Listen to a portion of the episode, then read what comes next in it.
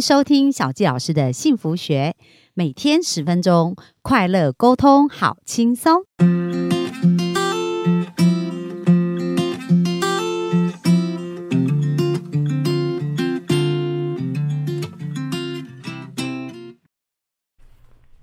欢迎收听小纪老师的幸福学，很开心又在空中跟大家见面。那我们今天跟大家分享啊，就是本周一直谈到很多牛史记老师的故事，从他小时候学会放弃，一直到遇到牛史记呢，他开始重燃对生命的热情，然后就一系列开启他生育保护的这个过程哦。那他就有谈到说，诶，如果他能够回到十七岁，生命会不会很不一样？但是我们大家都知道，要回到过去是不容易，可是他的这个故事可以带给我们各位幸福听众，或者我们的家长，还是我们的孩子们，有什么样的启发？今天我们就来聊聊这个部分。那我们就欢迎牛史记老师。大家好，我是牛史记老师。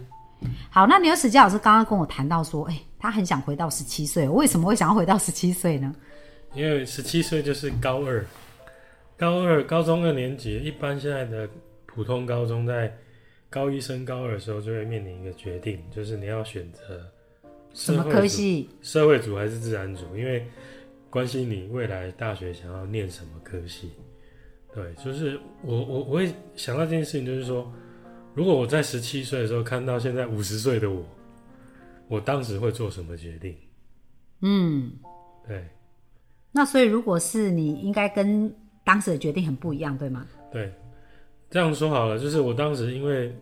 我其实我自己不知道，我原来有一点那个阅读障碍啦，就是我没有办法读很长的文章，甚至我也那时候不是，就是我设定我自己对物理、化学甚至数学不在行，那其实就是因为上了高中之后，我发现那个变得很难，嗯，所以我就。呃，选的自那个社会组，就是第一类组。对对，但是我从我现在的这个状况来讲的话，我当时我如果选自然组，我就会去读生物相关的科系。现在应该是不一样的。嗯，就是我在年轻的时候就有机会把这些自然领域的事情，呃，生物相关的，不管是动物、植物，在那时候就要奠定基础。嗯，所以我觉得。每一个人如果有机会的时候，应该要在年轻的时候去探索自己真正的兴趣，然后有比较长的时间往自己有兴趣的事情去发展、去发挥。不管是你你要在你的工作正职工作，或是你的斜杠工作，如果是你的斜杠，或许会有机会发展比你正职更好。那所以刚刚牛史基老师有提到一点，就是说如果我们可以更小开始探索，那在你自己经历的这个过程，还有你带很多那个钓鱼的班级嘛，各方面也有很多亲子班呐。那从你这些观察跟自己的人生体验，你觉得如果要从小时候开始探索，应该是可以用什么样的方法去做呢？其实我觉得在小小学阶段。学校老师跟那个家长啊，占很重要的一个关键哦。嗯，怎么说？我我除了上钓鱼课之外，我也曾经去关渡国小去做那个外来语种的分享，大概一一个小时，就去他们有几个班老师愿意开这个课，让外面的讲师去讲，那我就带着乌龟，带着鱼，就去到学校没就跑班这样子。那我去上课。讲课之前，我都会先跟班上的老师讲一件事情，就是说，老师，我的课程比较活泼，等一下呢，麻烦你不要管秩序。嗯，就让孩子，其实这个方式也是，如果老师愿意开放比较多的可能性，哦，然后在班级介绍不同的方向，可能孩子可以从这一个部分去找到一些。他有没有感兴趣这个领域？就好像那个牛史基老师带着这这样子的一些语啊，各方面去分享的时候，哎，搞不好孩子就从这个过程发现说，哎，这个很有兴趣，对不对？是。所以你刚刚讲到，就是给孩子多一点，就教育父母或者老师给孩子多一点尝试的空间。对，我觉得让他们有机会去接触啊。那当然，在安全的情况下，有一些孩子，呃，我在观察孩子的这种所谓的。成长过程，他们学习过程里面有所谓的五感嘛？有一些小孩子他是视觉型，有些听觉，有些嗅觉，有些触觉。对。那也就是说，他们看到他们会会会记得，那听到会记得，所以不同孩子他们在吸收知识的方法是不一样。那在钓鱼课的过程中啊，呃，因为有一些家长他们自己本身很怕碰到这个鱼，但是如果刚好碰到这小孩是触觉型的呢，他就很喜欢摸，他就一直要去摸那个鱼。那原则上呢，我会同意他们摸外来种跟外来入侵种，就刚好这个过程中让他们可以去碰触、去感觉，但是要在安全的情况下，让我们知道危险在哪里，哪一些鱼要注意什么部分呢？就是在这个过程中也让他们学习。就他如果是触觉型的孩子，我会让家长知道说没关系，让他摸一下，不会怎么样。嗯，对，因为有一些家长觉得说啊这样。对生命不好、不尊重什么的啊，那但是我会提醒他，就是说我们这是一个教育的过程哦。那我有筛选过原生种呢，我们尊重它，放它回去，然后在环境里面能够继续繁衍。但是外来种，因为有些外来入侵种，我们准备要移除之前，当然不能虐待它。但是小孩子想要摸，其实我们一般。吃鱼之前杀鱼的过程也是要 也是虐待，也也也也也不算是虐待，就就是它就是一个经济无奈，所以它需要接触，所以我我觉得让一些孩子去碰它。那如果是琵琶鼠，有时候需要展示它身体一些特殊结构，它身上有刺嘛，所以要让孩子看到啊。如果他想摸的话，我会告诉他安全要摸哪里，你如果摸那里有可能会割伤啊。对对，就就是在这个过程中让他们知道说。为什么我们要让你摸它其他的位置？这些位置它的危险性在哪里？我会展示给他们看，所以让家长能够在这个过程中有机会跟孩子互动。那如果万一他真的发现孩子对钓鱼这件事或观察鱼生物这件事情没有兴趣，那这是好事啊！那他就可以提早赶快再再去探索其他的方面，不管是音乐或者是。绘画、舞蹈，哦，这些都可以让孩子去尝试，让孩子去做选择，在小的时候去做选择。那其实我看到很多的家长真的是很了不起，我认认识很多家长，他到处带孩子去呃钓鳌虾、去钓鱼，然后去探索呃植物的课，去爬山，跟不同的导览的老师去上自然的课程。那也因为这样，我认识这些家长，从他们的脸书的互动里面也认识了其他的生态的老师。嗯，对，所以也有机会可以跟其他的生态老师学到不同的事情。对，那因为有一些真的老师他可能对于他他不是那么熟悉，我们就变成有异业合作的机会，互相哈。对对对对。那其实刚刚呃牛史基老师提到一个蛮重要，就是说。呃，家长在带孩子探索哦，我提醒一下，有时候家长是因为他小时候可能很喜欢这些，没机会接触，所以他就把这个梦想放在孩子身上。哦，那当当然就是说，如果你在带孩子尝试的过程，孩子也是很喜欢，那就可以继续发展。可是刚刚那个牛史基老师有提醒说，诶，如果孩子他真的是很没兴趣，那就带他多元去探索，不要一直希望，比如说像我小时候很想弹钢琴，然后可能如果我没有学好，也许如果我孩子，我就会希望说，哦，我孩子可以成为钢琴家，所以就很想要培育他，但是那不见得是孩子的志向，所以可以带着孩子多探索，然后看看他对什么会更感兴趣，然后更觉得有趣这样子。对，朝那个方向去发展，因为有发现有几个家长我认识的，真的是很很厉害，他们就带着孩子去探索不同的课程。那当他们发现孩子在某一区块特别有兴趣的时候，他们就更深入的去做做更多的探索。哦，他们甚至有会买不同的器材去体验，这样对对对对。哇，那这样子，那在你这个过程当中，有没有让你印象比较深刻的故事啊？比如说，呃，你在这个呃过程当中看到孩子的改变，或看到家长的改变，或者是他们的一些互动的故事，让你印象比较深刻。呃，我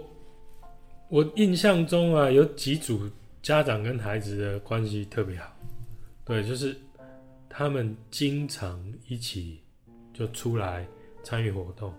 那有一些孩子让我很惊讶的是。他们不是钓完鱼就没事，他们还会来钓第二次、第三次，报名重复来第三次。最远的还有从新竹、台中来台北上课。差不多多大的孩子啊？就是小学生，就是小学生，哦，都小学生，对他们有兴趣还那父母就让他们发展。那因为我提提供了一个环境，就是因为我的钓竿是比较有趣的，它不是正常的钓竿。我们一般正常钓竿最短大概一百八十公分，我的钓竿只有九十公分，哦，所以都是你特制的，不是特制就是网络上面买的，哦，它是逗猫棒。哦，逗猫棒，对，就是我把它拿来当钓竿，哦，这么有趣，让小孩子用。那其实就是，呃，这个钓竿呢，就是我突发奇想，跟几个钓友突然想到可以拿来用的。最主要原因还是价格啦，因为一般的钓竿两三百块跑不掉，但是一只逗猫棒没多少钱。如果说，呃，在这个过程中断掉了、坏掉了，我也不会心痛。那小孩子也玩得很开心，对他，他他用完的家长不用，他只要参与，他只要付这一次费用，他不用保存这根钓竿，除非他的孩子真的很有兴趣。那接下来就是可以让他们有机会去买钓竿，那当然就可以进一步去买不同的钓竿，因为钓鱼是一件很有趣的事情，就是有时候钓不同的鱼用不同的钓竿，哦，还有这样子，甚至不同的鱼钩、不同的鱼饵。所以我们在大湖公园，我们可以看到，最近我们因为推广唯物钓，就会看到一些像我们这种，我们看一下叫疯子的那种很大的一个很大块头，然后拿一个很小很小的钓钓竿，然后又拿正常手钓竿，又拿甩竿的。那甩竿还有一种用假饵的，我们会看到这个环境，它用不同的钓竿、不同的钓法、不同的鱼饵、不同的钩子钓不同的鱼，那表示什么？表示这个环境它有不同的鱼在里面。所以已经变得生态比较多了。对，所以这也是我们观察生态一个方法，就是我们在碰到孩子，我们一开始就就会导引他们，我们到这个环境，我们先观察，看看这里有有什么东西，有什么人，他们在钓什么，就可以观察到。它如果很多种不同的钓法，表示这种很多鱼，很多不同种的鱼的，不是很多鱼，不同种不同种类，对，那在大湖公园跟碧湖公园最有趣的事情就是，我会引领他们观察一件事情，就是说，你们看到这个夜鹭跟白鹭鸶都会在钓客后面。我说，你们都知道他们是来要鱼吃的，。对，那我问他们，你们觉得是他们很懒惰吗？这个鸟很懒惰吗？他们不不去打猎，不自己去抓，然就等等人家钓上来再吃这样。对，我在引领孩子思考这件事情。然后其实呢，最主要我要引发他们，我后面要讲的事情就是说，其实大湖公园跟碧湖公园它是一个人造的一个改造的湿地的皮塘哦。那原先它是灌溉用的皮塘，它的水是比较浅的。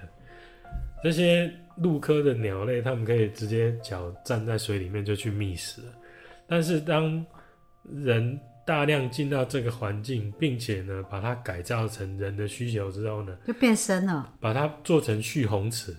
它的池子的岸呢变成石头堆叠，一下去就是一百五十公分，鸟根本没有办法站啊，它没有办法觅食啊。那他只好另寻出路。他另另寻出路的过程中，他发现有一些善心人士钓鱼钓客会给他们鱼吃，哦，所以就引发他们这样的思考模式说，这些鸟会减少，其实还是人造成的，因为他们没有觅食的环境。哦，那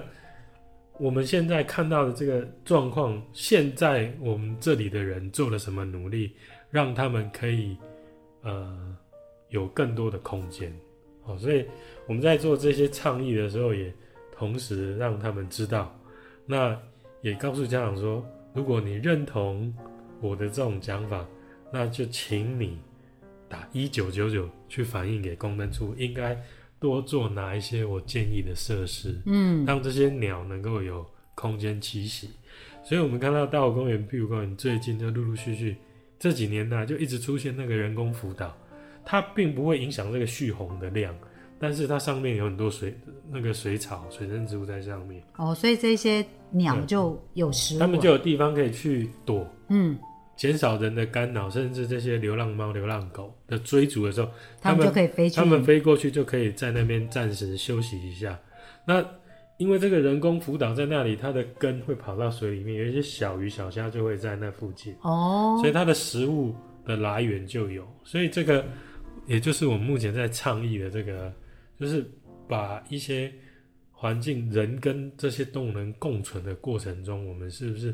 要设立一些环境？但是这个人工辅导现在公园处有趣的就是，他听了我们的建议，他们做，可是他们没有管理。哦，其实为了这个水质更好，是应该固定时间要拉回来，或者是要去管理它，可能要修剪，或者是当它有崩坏的情况，要再种新的水生植物进去。哇，所以呃，在在就很多东西要做到很细致啊，哈，都是需要用心的。不过我觉得刚刚牛史基老师分享那个也启发我一个部分，就是说，诶，很多时候我们用一个面向看，以为那些鸟在旁边是懒惰，可是其实它们是为了求生存。所以其实我们很多看很多事情的一个表象，它也不是我们原来想象那样而已。然后还有很重要就是说，诶，从小探索，带着多元的去理解跟探索，这样子也会帮助我们在未来寻找的时候可以更加了解。好，那最后呢，如果要给幸福下一个定义啊，那牛史基老师，你觉得什么是幸福呢？找到自己真的想做的事情就去做，然后你会发现很有趣的，就是很多的资源就会被你吸引来，嗯然后你就、你就会做的很快乐，你会忍得忍得住那个寂寞，嗯，那得到那个成果，觉得哇，太有趣了。好啊，好棒哦！其实，呃，梦想就是这样，从一点开始发酵。但是，当你做着你梦想中的事的时候，那你就会非常幸福。那我们就非常感谢牛史基老师本周给我们的分享。那也希望透由这周的分享，我们的幸福听众可以更爱好大自然，而且呢，也能够跟大自然用一个更尊敬的心来去呃维护这个环境。好啊，那我们就分享到这边，谢谢大家喽，拜拜，拜拜。